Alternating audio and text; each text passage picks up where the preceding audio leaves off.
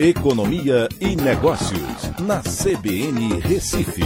Oferecimento Cicred Recife e Seguros Unimed. Soluções em seguros e previdência complementar.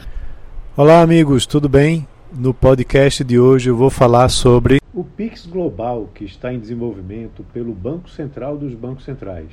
O Nexus promete ser usado para transações instantâneas de transferência de recursos entre diferentes países com diferentes moedas, fazendo o câmbio de forma imediata. Entenda melhor como isso vai funcionar. Pois é, o projeto em desenvolvimento pelo Centro de Inovação do Banco de Compensações Internacionais, que é conhecido como Banco Central dos Bancos Centrais, tem pela frente uma série de desafios e inovações tecnológicas e jurídicas para resolver com o objetivo de tornar as transações mais rápidas entre pessoas do mundo todo.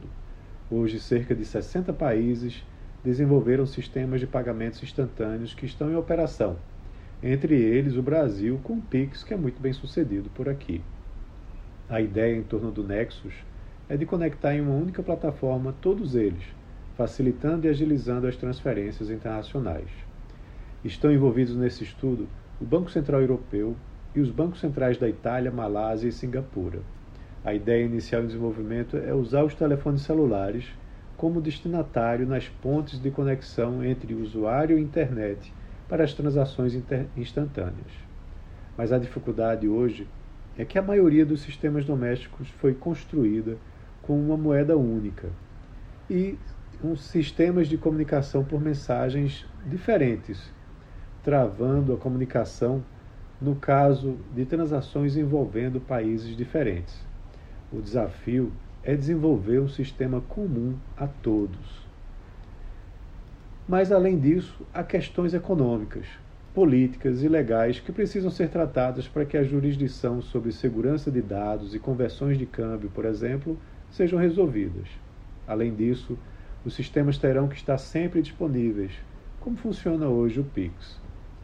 Outras questões importantes são o limite do valor das transações a serem especificadas e o custo das transações.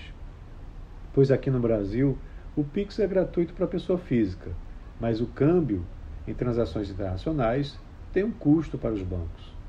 Um teste piloto ele está rodando atualmente e se der certo, talvez já comece a funcionar em 2023. Então é isso. Um abraço a todos e até a próxima.